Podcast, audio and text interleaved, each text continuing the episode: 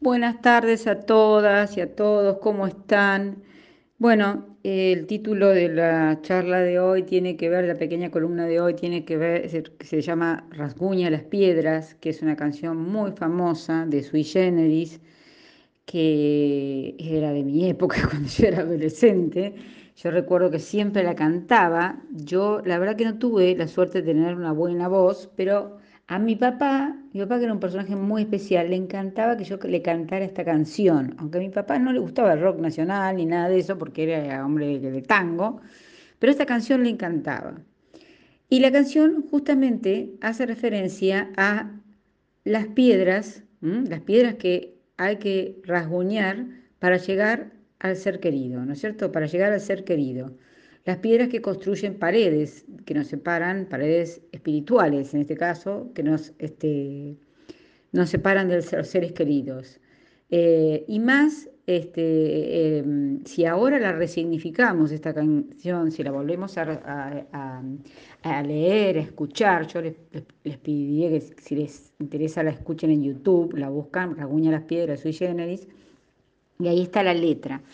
Y justamente eh, hay una, les dio algunos fragmentos para que, y que piensen en lo que ocurrió el domingo en el acto eh, de la cámpora para la lealtad peronista y piensen en eh, el dolor de los seres queridos, de esas familias que, que, que, mm, yo escuchaba un periodista que decía, pero una de esas piedras era mi abuelita, decía el periodista, un hombre grande, era mi abuelita, es decir, las piedras que ya la primera vez las sacó el, gobierno y las metió en la Casa Rosada y no sé dónde, nadie sabe qué, para qué, bueno, bueno, las metió adentro, la gente insistió y las volvió a colocar con los nombres y estaba allí la foto de la, de la chica de 21 años que murió tirada en el pasillo de un hospital en Rosario porque no la pudieron atender y como era jovencita pensaban que no le iba a hacer nada el COVID y se murió ahí o la otra chica que tenía cáncer y que no pudo despedirse de su padre.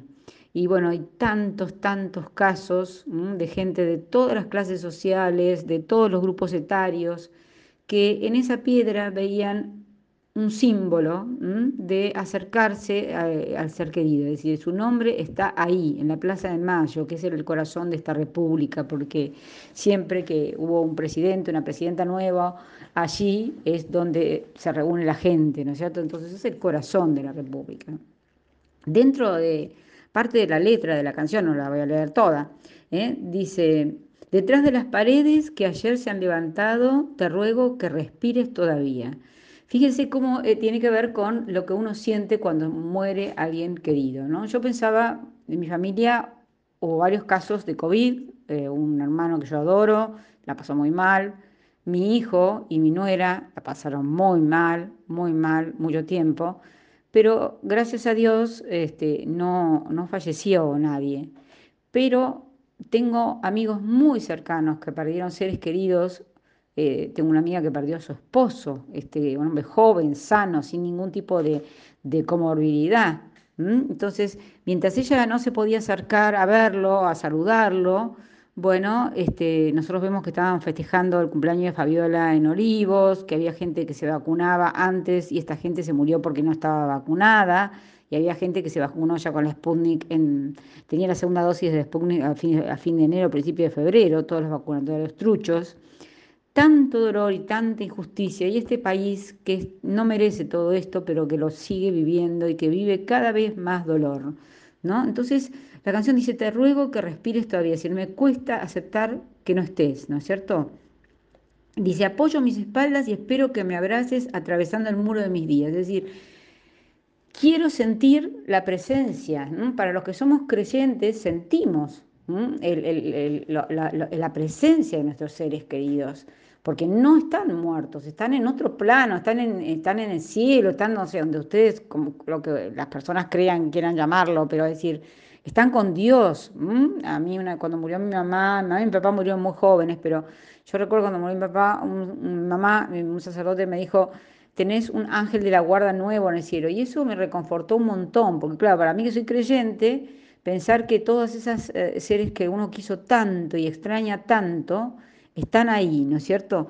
Y las piedras han sido siempre un símbolo, un símbolo muy fuerte, porque no pudieron despedirse, no pudieron ir a un velorio, no pudieron enterrarlos, no pudieron tirar el, pedazo de tierra que uno tira para decir, esto se acabó acá, aunque me rompa el corazón, ¿eh? y después vendrá el duelo y todo lo demás, ¿no? Y bueno, y la canción sigue, y con un estribillo que dice, rasguña las piedras, Dice, y yo solo quiero despertarte, ¿eh? Eh, y entonces dice, y escarbo hasta abrazarte y me sangra las manos.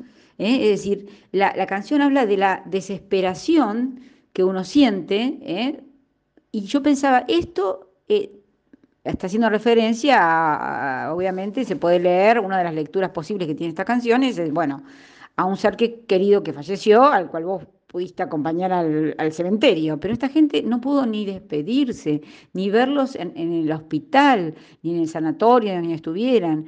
Ha sufrido lo insufrible y tuvo que ver eso que vimos todos, eso que vimos todos, el desprecio humano de dos miembros de la cámpora, porque ya están identificados, por supuesto no va a pasar nada, porque en este país los culpables salen libres y los otros son los que quedan adentro.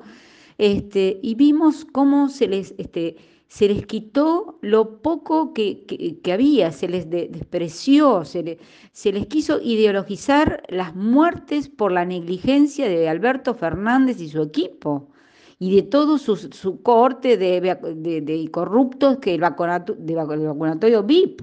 Que, hicieron este, eh, faltas a la moral. Faltas a la moral, eso es un, un tremendo crimen de permitirte vacunarte vos primero que no lo precisás y, o decir, siendo como el caso de Zanini, que sos personal de salud y no lo sos, cuando había personal de salud que todavía no tenía la vacuna y estaba enfrentando la muerte o llevando el virus a sus casas. Y uno piensa en todo eso y no puede más que indignarse y llorar y llorar y llorar, porque la verdad es que es terrible que haya gente con tanta maldad y que dos personas hicieron eso y que todos los demás eran cómplices, que ninguno salió ahí a decirles bájense de ahí, respeten, porque ya ha habido otras manifestaciones, otras marchas de grupos sociales y todos tuvieron respeto, porque también esos grupos sociales tienen seres humanos ¿eh? Eh, que, tienen parientes que se les han, este, que han fallecido por el COVID, es decir, es una enfermedad que ha atravesado el país, 118 mil muertos. Y esta gente estaba pisoteando el recuerdo. Lo recordar es en latín recordar, volver a pasar por el corazón. El recuerdo, lo único que le queda a esas personas de sus seres queridos. Lo estaban pisoteando y estaban arrancando las fotos, como si tuvieran las fotos de no sé, de, de, de, de qué personajes, de gente que había muerto en la inocencia absoluta atravesada por una, por una enfermedad cuya vacuna se la había robado un sinvergüenza, una sinvergüenza, o que había sacado la vacuna para sus padres, como Massa o como la ministra de Bisotti, que no se vacunaron ellos, pero vacunaron a los padres, o mandaron a vacunar a los Dualde, o algunas personas de, eh, conocidas como Berbisky. La verdad que después de todo eso uno dice, ¿realmente quieren ganar las elecciones? Porque ¿qué comunica esto? Comunica el desprecio no solo por la vida, sino también por la muerte, por los seres queridos, por el amor, por el sufrimiento, el desprecio absoluto, no me importa nada. Es imposible salvar una grieta con estas personas, porque estas personas son malas personas. Estas personas que subieron ahí a pisar las piedras y arrancar este, las fotos son malas personas y tienen que estar, tienen que ser castigados. Y todos los demás son cómplices, cómplices por no haber actuado, por no haber dicho algo. El presidente, algunas voces después hubo en Twitter eh, condenando del oficialismo, pero el presidente mandó a su nueva vocera, ¿no? Cerruti, la nueva vocera, a decir, ah, qué barbaridad. Pero el presidente habla todo el tiempo, todo el tiempo, pavadas todo el tiempo, y se equivoca todo el tiempo. ¿Podía pedir perdón? ¿eh? podía pedir perdón porque cuando fue lo de la foto en la, en Quinta de Olivos, primero dijo que fue Fabiola, de hecho la culpa a la mujer que ahora está esperando un hijo de él. ¿eh? esa, esa fue la primera reacción de un cobarde, un cobarde y de una persona que no da la cara. Y Cristina, ya sabemos, no tiene nada para salvar.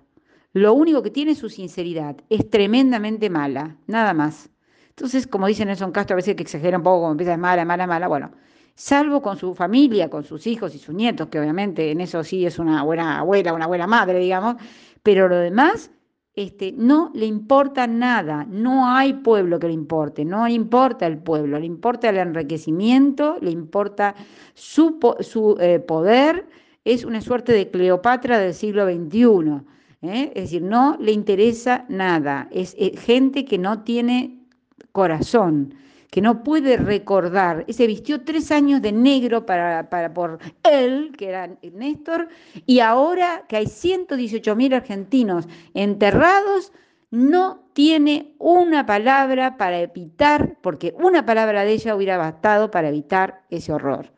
Bueno, como ven, estuve un poco larga, pero el enojo y el dolor y la tristeza me hacen decir que yo también estaría rasguñando las piedras para que me escuchen ¿eh? y, me, y, me dijera, y me dijeran por qué. Porque esa es la pregunta. Gracias, muchas gracias.